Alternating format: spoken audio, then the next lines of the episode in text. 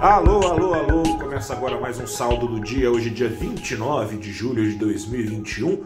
Um dia em que foi trocada tanto a sensação quanto foi trocado o foco do mercado. O foco continua nos juros, mas saiu a sensação de alívio foi dada pela decisão tomada na véspera ontem lá nos Estados Unidos tomou lugar dela a tensão com a política de juros brasileira. Tem decisão para sair na semana que vem. Com isso, enquanto os índices de bolsa lá na Europa e em Nova York apontavam para cima, o Ibovespa apontou para baixo, apontou para baixo em quase meio por cento, 0,48%, com 55 das 84 ações da carteira apontando para baixo, especialmente aquelas que dependem do ciclo doméstico da economia, ou seja, da atividade brasileira tinindo para que as receitas das empresas cresçam e as ações possam acompanhar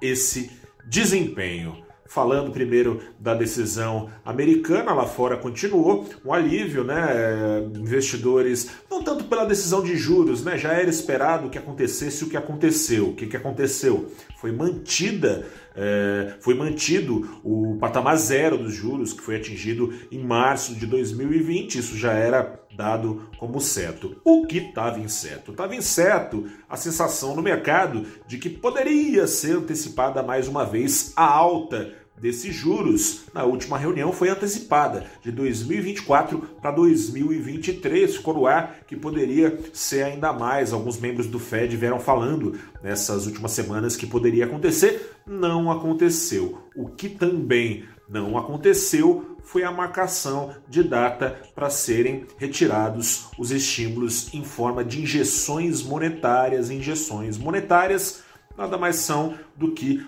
o Fed, o Banco Central Americano, recomprando títulos, dinheirama que o investidor pega e bota onde está pagando mais retorno.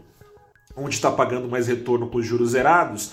Nos ativos especulativos. Quais são os principais deles? São os papéis de empresa, são as, as ações vendidas nas bolsas que foram assim conduzidas por essas injeções monetárias aos recordes no mundo todo. Quando começar a secar essa injeção que é dada na base mensal de 120 bilhões com B de dólares ao mês, né? Mensal, claro, ao mês.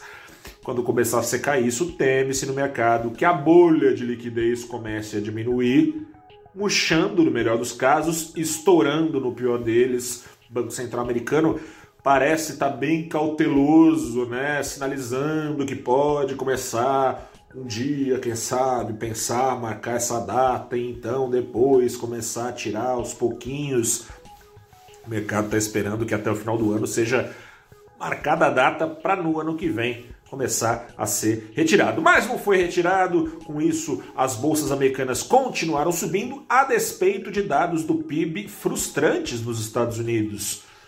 Economia americana no segundo trimestre crescendo bastante, 6,5% ao ano, mas menos que os mais de 8% ao ano que eram esperados. Foi o suficiente para reconduzir a atividade econômica por lá aos patamares pré-crise. E por que, que as bolsas subiram apesar disso? Porque, bom, se a economia americana não está crescendo tanto quanto se esperava, pode ganhar. Oh, tomei um tranco aqui porque ó, quem apareceu aqui. A Glória subiu aqui no meu colo, tá com frio também a economia americana pode ganhar uh, a sobrevida desses estímulos monetários. Com isso, os mercados podem ter sobrevida também nesse ritmo de rally forte, sem correções para baixo, que são esperadas quando a farra monetária americana acabar.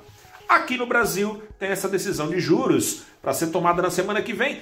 E o mercado vai cada vez mais consolidando o consenso de que deve vir uma alta de 1% nos juros e não pela quarta vez consecutiva de 0,75, ou seja, a Selic subiria não aos 5, mas aos 5,25% ao ano por causa de uma inflação que preocupa e preocupa de fato bastante, vem constantemente, seja no IPCA ou no IPCA 15, superando as expectativas do mercado, não arrefece com isso parece não sobrar escapatória para o Banco Central, a não ser subir a Selic na dose que ele avisou que pensou até em subir na decisão passada, mas preferiu não dar um susto no mercado.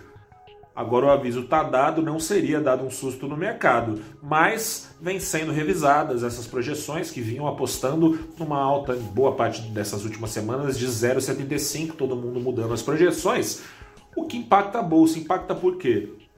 Não só porque a renda fixa ganha mais atratividade, roubando a atratividade da bolsa mas porque, se for necessário subir mais juros e o mercado está puxando a régua não só para essa decisão para cima, para as próximas para cima, pode ser que o Brasil cresça menos é, no decorrer desses meses, mas principalmente é quando essas altas de juros devem começar a fazer efeito no ano que vem. Receitas então menores para as empresas, correções podem acabar acontecendo, já vem acontecendo, especialmente, como eu disse no começo deste saldo do dia, nas ações ligadas ao cenário doméstico. Dólar. Dólar caiu. Dólar caiu pelo seguinte, por tudo isso que eu te falei.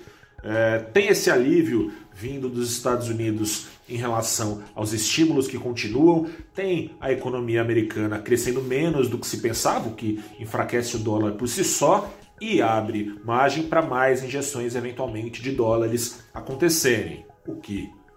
Que nem banana na feira. Se ficar menos escasso, fica mais barato, com maior liquidez de dólares, ele tende a cair de preço no mundo todo. Aqui no Brasil, com juros mais altos, existe uma pressão para cair ainda mais, porque com juros mais altos, mais dólares podem ser atraídos ao país ou impedidos de ir embora, porque os juros estarão um pouco mais bem alinhados aos riscos oferecidos por este nosso Brasilzão.